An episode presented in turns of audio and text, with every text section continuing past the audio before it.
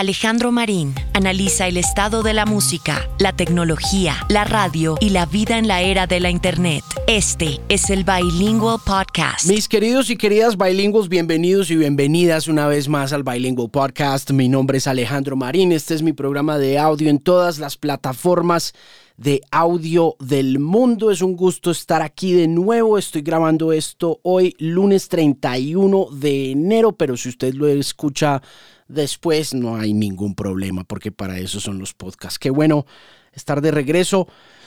Me demoré un poquito en sacar el sucesor al programa con Nicky Six, pero aquí estoy de vuelta en una nueva semana, esperando que todo vaya bien y pensando un poco en el panorama del podcast ahora que Joe Rogan ha dado tanta lora con este tema de las vacunas y todo ha terminado en la decisión de Spotify de empezar a etiquetar este contenido de dudosa procedencia científica que Rogan ha estado empujando ya hace un buen rato, incluso desde antes de llegar como exclusivo a Spotify. Qué cosa tan brava esa, ¿no? Ese tema de la desinformación. Esta mañana estuve hablando en, en Mañanas de la X sobre el asunto y por ahí me escribió un amigo diciéndome, usted que ama tanto a Joe Rogan, y no es que yo ame a Joe Rogan, de hecho yo no escucho a Joe Rogan. De vez en cuando por ahí, cuando hace entrevistas con músicos, me siento a escuchar o a mirar a ver qué es lo que está haciendo y cómo aborda él las entrevistas y las conversaciones, pero no es un ídolo particularmente en términos ideológicos ni políticos. De pronto como profesional me llama mucho la atención, pero tampoco es como que uno diga, no, pues Marín es un adorador de Rogan, no. Si usted me escucha en la radio en 103.9 FM, en la xmasmusica.com, apasionado hablando del tema, es porque me gusta el tema del podcast, me gusta el tema de la desinformación y me gusta el tema de Spotify puntualmente me llama mucho la atención, pero no tiene nada que ver con admiración o adoración por esos puntos de vista que en realidad me parecen bastante peligrosos. En todo caso, muy interesante lo que pasó con Neil Young, con Joni Mitchell. Si usted de pronto no está enterado o enterada, le cuento un poco lo que sucedió. Neil Young, este famoso músico canadiense que hizo parte del grupo Crosby, Stills, Nash Young y que hicieron canciones tan importantes para el movimiento de los estudiantes en Norteamérica, puntualmente con una canción llamada Ohio, decidió retirar la música de su plataforma y mm, pidió a Spotify que lo sacaran de allí hasta que Rogan no estuviera por fuera de la plataforma también. Y un par de días después, una artista muy importante también de los 70, contemporánea de Neil Young y quien hizo uno de los discos más grandes que sucedieron en esa década de los 70, 1971 puntualmente llamado Blue, también dijo estoy con Neil Young. Y mm, eso produjo una debacle no solo de relaciones públicas y de imagen de la plataforma sueca que ahora cotiza en la bolsa de valores, sino que también en esa bolsa de valores produjo una debacle, una caída de las acciones que le representó una disminución del valor que tiene esta plataforma de 2 mil millones de dólares. Así que las cosas se complican para Spotify en materia de audio y de las adquisiciones que ha hecho en el transcurso de los últimos años alrededor del producto podcast para intentar competir con otra cosa que no sea música, algo que parece ser cada vez más difícil de hacer en este panorama y en este paisaje del audio tan fascinante en estas épocas de la Internet. Mi invitado de hoy va a hablar de ese tema muy por encima, pero va a conversar sobre el asunto y me llamó mucho la atención eh, me llamó mucho la atención su, su punto de vista, su perspectiva sobre el asunto, porque a pesar de que no estoy de acuerdo con muchas de las cosas que dice Rogan, creo que hay un tema de libertad de expresión muy delicado ahí y él aborda este tema al final de nuestra conversación. Él se llama Gus, es eh, el eh, teclista y uno de los fundadores de la banda Alt J, una de las bandas independientes más interesantes que ha salido de Reino Unido en los últimos 10 años. Esta banda está compuesta por John Newman, por Tom Green, por Gus Unger Hamilton, quien es mi invitado muy especial. Tienen cuatro discos en el mercado. El primero de ellos, An Awesome Wave, es una maravillosa combinación de música clásica, coros y música alternativa y tiene unos videos musicales tremendos, entre ellos Tessellate, que es uno de mis videos favoritos de todos los tiempos. Luego de eso grabaron This Is All Yours en 2014, posteriormente hicieron Relaxer en 2017 y luego hicieron Reduxer en 2018. Tienen un EP llamado Films de 2009. Estos muchachos esta banda inglesa de indie rock que comenzó en 2007. Se ganó el premio Mercury en 2012 por ese disco, por An Awesome Wave, que en realidad si usted no ha tenido la oportunidad de oír y le gusta el indie, por favor búsquelo porque es fascinante, es fantástico en realidad. Y están preparados para lanzar un nuevo álbum. Este nuevo álbum sale muy pronto al mercado. Ya hay dos canciones por ahí circulando. Una de ellas salió hace más o menos un mes, si no estoy mal. Se llama You and Me, muy buena canción. Y la nueva canción tiene video nuevo también recientemente salido del horno. Se llama Hard Drive Gold, la historia de un niño que se vuelve rico transando criptomoneda. Uno de los temas que aborda este nuevo larga duración de esta fantástica banda británica. Así que fue un placer conversar con este hombre que estuvo en Bogotá por allá en 2016 o 2017 en un estéreo picnic y mm, Aquí hablamos un poquito de su crianza, de por qué la música clásica juega un papel importante en la manera como ellos hacen música, de cómo grabaron estas canciones, de por qué Estados Unidos es tan influyente en las letras de este disco, qué historias más se cuentan en este nuevo álbum que se llama The Dream y mucho más.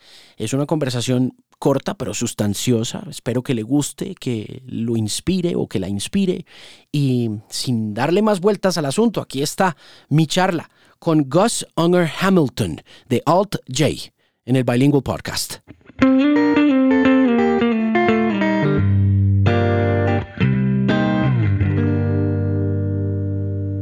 So how you been? Okay, thank you. How are you? I'm doing all right. What you been up to? Um, well, I went to Cambridge today to see my friend for lunch. That was nice. Okay, okay. How are things over there? They're good. Yeah, they're very they're, they're fine. Thank you. Is everything going back to normal? Yeah, I think it it does. I mean, it's a bit strange at the moment, really, because you know I think we're still we're still seeing quite high cases, but you know it's sort of like life life is pretty much completely normal right now. So I don't know. You know, you, you, you sometimes I forget that um, there is still a pandemic going on, and then sometimes, you know, then you still have to. But then you know, it's also worrying sometimes because you know we have to take a flight to America in two weeks, and you know, it'd be really bad if one of us tested positive before then. So it's um, it's a bit strange. What are you guys gonna do over there? Promo? Uh, we're doing gigs. Yeah, I got two two month long tour. Okay, well, it's that's satisfying to know that you guys are going back on the road. Yeah, absolutely. Yeah, it's I can't wait to get back on the road. It's going to be fantastic. Yeah.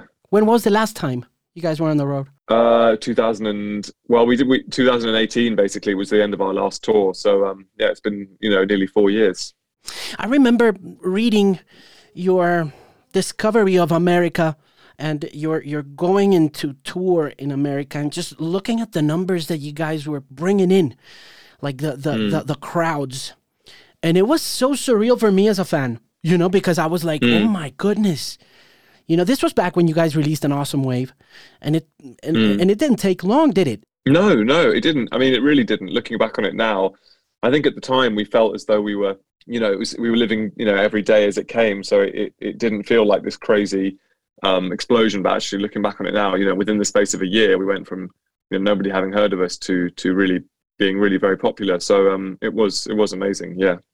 Tell me more about how this whole thing has delayed your plans to release this new album. Because I was reading some of the reviews that came out today, and uh, some of them said, you know, it it took you guys five years. Did the pandemic uh, make that delay happen, or was it something that you guys consciously said, okay, let's take a while between the last record and the new one? Um, I mean, we only ended up taking, we took a year off. We took 2019 to be a year off, but then we got back into the studio in January 2020. But then, yeah, the pandemic certainly slowed things down. I think, you know, probably we would have um, got the album finished in 2020 had it not been for the pandemic because of the lockdowns and stuff. But you know, I think that wasn't a bad thing, really. It was, in a way, it was quite good to have those enforced breaks from the studio and not not go too stir crazy, you know, all in the studio for months on end. Let's talk about the new album. What it's been like to work on this new record and the new songs, they seem a bit more upbeat than what you guys had been doing before. Tell me more about that mood. Yeah, definitely. Um, I'm glad you think so because I, I, think so too. Um,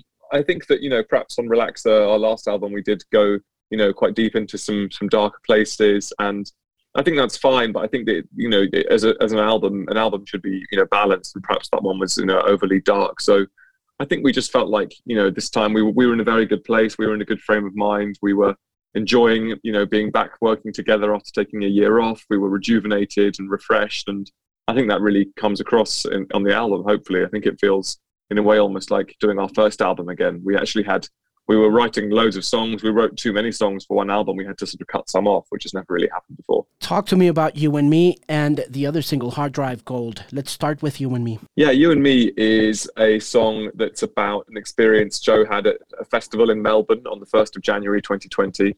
Um, it's a very positive, upbeat song about having a good time, I guess, but at the same time, it's also tinged with a slight kind of sadness in hindsight because that was, you know, kind of like the last thing like that he did before the lockdown before the pandemic, you know, and obviously none of those people at the festival knew what was coming, but it was coming for the world. Um, it's funny, like sometimes I remember watching during the pandemic, I remember watching kind of like TV programs that were filmed before the um the film before coronavirus and it was like on like a TV quiz show they'd be like so what would you do with the money if you won? They're like oh I'm going to go on a big holiday and I'm, I'm being like no you're not. You're not going on a big holiday. No one's going on holiday. So um so the song is a bit like that in a way but um yeah, it was kind of like written during a jam um, in soundcheck on tour mostly, and we um, we worked on it from that. But all you know, almost all the main elements of the song were just quite spontaneously written by the three of us, which is a really nice thing. How about Hard Drive Gold? Talk to me about it. Hard Drive Gold is um, another kind of like quite it's quite a happy-go-lucky song. It's a bit tongue-in-cheek, a bit ironic, but um, it's about a 15-year-old boy who becomes a millionaire from uh, trading cryptocurrency and so it was written in 2021 kind of like when you know everybody was talking about bitcoin and crypto a lot. I mean they still are obviously but um, i suppose in a way it's a little bit of a sort of song about that kind of childhood fantasy of becoming like you know like the richest kid in the world you know sort of what you know what would a 15 year old do with millions and millions of pounds? Probably something very irresponsible. Um, you know, in a way, it's a song which doesn't really offer a conclusion on cryptocurrency. I think, you know, ultimately it's it's neither a good thing nor a bad thing really. It's just uh, it's just the latest you know iteration of of money which has you know kind of like been this huge driving force in human lives for as long as we can record history. But what about the video? The video's got nothing to do with yeah. it does it? It's true. Yeah no no the video has nothing to do with the content of the song no. Uh, the video is like a, a young woman who is a pole vaulter and so she um and so it's kind of like set perhaps during the Cold War or something. I think it's it's not explicit when it's set, but there's clearly some kind of nuclear war background, and uh, you know the the ten minute warning goes off or the five minute warning, and you know the bomb is going to hit her city or whatever, and so she goes to the garage, grabs her her pole, and runs down to the track to do one last beautiful, perfect jump. Um, so I suppose it's a video, you know, like that answers or asks the question, what would you do if you found out you had five minutes to live? You know, um, five minutes till the world ended. And so her answer is, well, do the thing that I'm best at one last time, the thing that I love. That's amazing. That's a great idea. Yeah, yeah, it's good. Yeah, it's a pretty. Who directed it? It was directed by Joe, our lead singer, uh, and his partner Darcy. So it was their first time directing a video. I think they did a really great job. Um, it's a it's a really great piece of work. What was that like to for them to direct a video for the first time? I mean, you guys, I remember just sitting at the studio in the station and looking at the video for Tessellate and being so mm. overwhelmed by that video. It was such a mm. piece of hard work. You know, it mm. was so it, it, was really brilliant and we fell in love with you guys from the very moment that we saw this video and now you guys are directing your own videos. What's that mm. like? Yeah, well, I mean, obviously, I can't speak personally from experience, but I think that they both felt. I think Joe felt like a very keen sense that he didn't want to just be like, um, oh, you know, a guy in a band who's like, yeah, I reckon I could direct a video. How hard can it be? So, you know, he worked very hard. He went to every meeting. He really, really, really just like worked as hard as he could on it in order to because you know he, he obviously knew he'd be working with people who did this sort of thing full time you know director of photography sound all the other people who helped to make videos. So he didn't want anybody to to be thinking, oh God, this guy doesn't know what he's doing. He just thinks he's just doing this, you know, for fun. So he he worked very hard, and um, I think it really really paid off. You know, he did a fantastic they did a fantastic job, and certainly I think nobody could accuse him of being a dilettante. What's your take on crypto? You you mentioned that the, uh, this song is about crypto, hard drive gold. Mm. Um, are you into crypto? Are you investing in that kind of stuff? No, personally not. Um, I don't know. I think that ultimately a lot of these kind of I think you know people. Are, I think people. Crypto is all about. I feel like it's about making a quick buck, and obviously it's extremely tempting because when you see some of the returns, you know, people got have got from Bitcoin, and you, you know, hear you hear the stories. I mean, you know, I don't think any financial stock has ever come close to doing what cryptocurrency has done in terms of you know how much the value has gone up over the course of a short space of time. But um, you know, I don't know. I, I think that I'm I'm just very happy to to to be, to be doing music for a living, um, and I, I don't really have the the kind of mind or the intelligence to um to really understand how to invest in these things. I would probably do it wrong and somehow buy the wrong one and end up losing my money. So um, I'm just gonna keep on keep on you know looking to music to be my to my be my income. Are there any other subjects that are related to what's been happening in the world technologically or socially or ideologically involved in the making on this of this album in terms of songwriting? Are you guys approaching more subjects such as this one in the songs? Yeah, we are. I think um, you know, for example, there's a song on the album called "Get Better," which is um, which was written during the pandemic and is is definitely a kind of pandemic song, if you like. It's um it's not explicitly about coronavirus, but it's about um, a man who is losing his wife to um, an illness, and it, you know it's about loss, illness, and loss, and grief, and recovery. And I think the whole world has been through a, a, a massive period of loss and mourning over the last two years. And even if we've not if, even if we ourselves have not directly lost people as a result of the pandemic, I think that we feel as a as a planet um, and as a as a human race a sense of yeah great great grief um, through what we've been through. And I think that that comes out in that song. And you know it's a song that was written for for everybody and anybody who's been touched by by the pandemic, really. I also read in the reviews that America plays a role, a big role in the mm. songwriting. Why mm. is that? It's hard to say, really. I think, you know, it wasn't our intention at the time to, to make so many references to America on the album, but I think that perhaps, you know, we do spend a lot of time in America, or, or we used to before, you know, in, in the, the previous times before the pandemic, and we, we hope to again. Um, and, you know, I think America has been through a very interesting, you know, period over the last five years. You know, it's, it's, um, I think you know to be a lover of America has been quite difficult the last few years, or certainly was.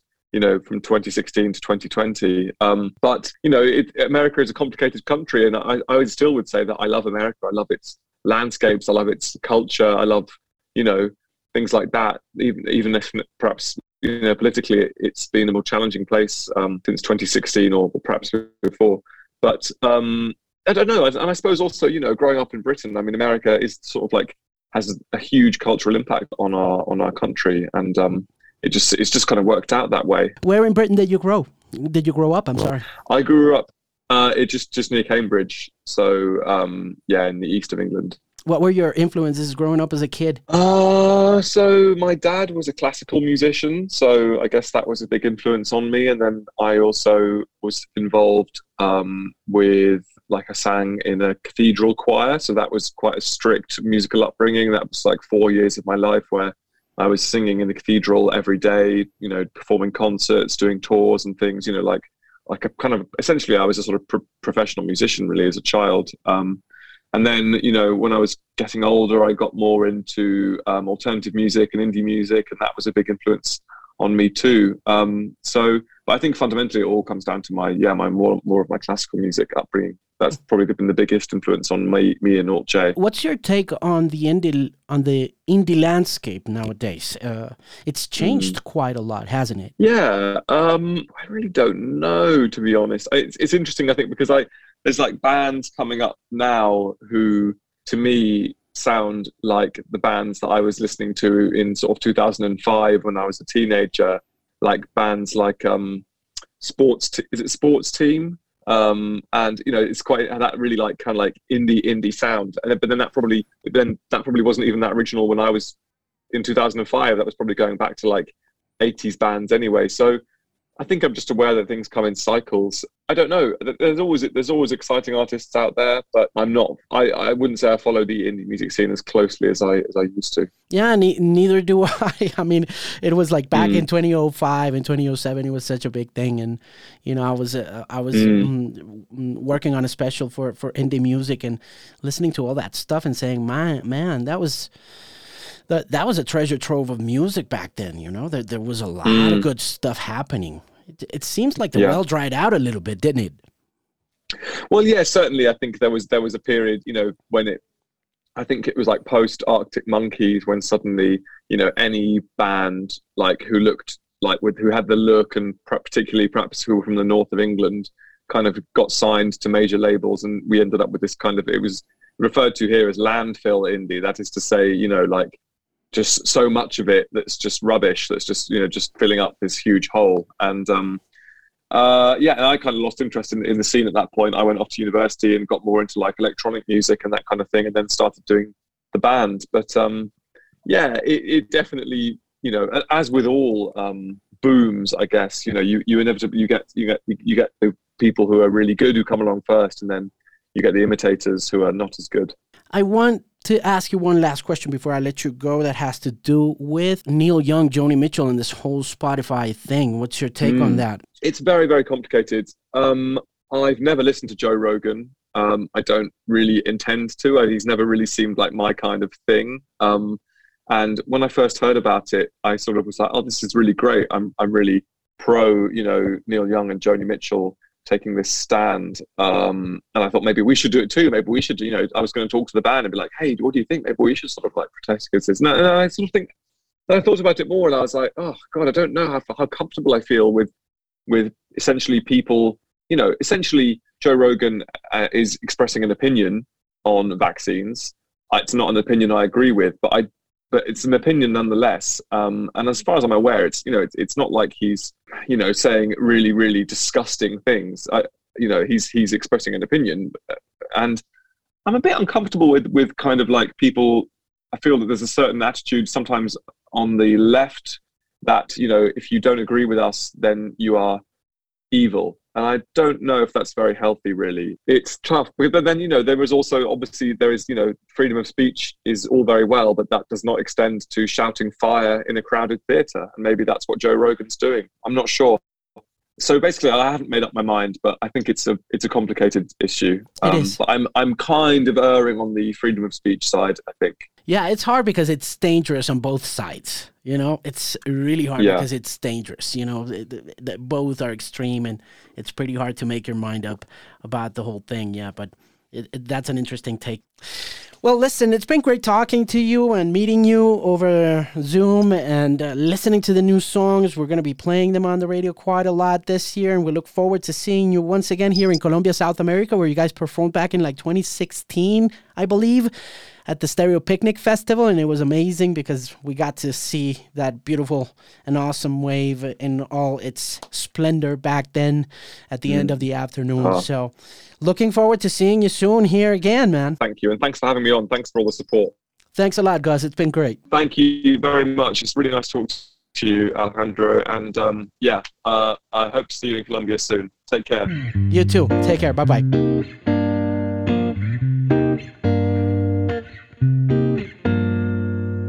Muchas gracias por llegar hasta el final de este episodio del Bilingual Podcast. Ha sido un placer compartir con ustedes esta conversación con Alt J y con Gus Unger Hamilton. Esté muy pendiente del nuevo álbum. Este disco sale muy pronto al mercado. El 11 de febrero de 2022, para ser exactos, sale con el sello Infectious Music, que es una división de Atlantic Records, propiedad de Warner Music. Es un álbum de 12 canciones, de las cuales ya hay varias planilladas o que ya han salido al mercado en distribución en diferentes plataformas, You and Me y Hard Drive Gold. También se lanzó Get Better el pasado 3 de noviembre de 2021. Así que hay tres canciones que se pueden escuchar en estos momentos de este nuevo larga duración. Muchas gracias de nuevo por estar aquí. Si tiene alguna pregunta, algún comentario, puede buscarme en redes sociales como arroba TheMusicPimp o también escribirme a Alejandro Marín arroba TheMusicPimp.com. Ahí voy a estar pendiente de sus mensajes y de sus comentarios. Y por supuesto, para más información, más episodios, más podcasts, no olvide visitar alejandromarin.com una voz confiable en la música. Hasta una próxima ocasión.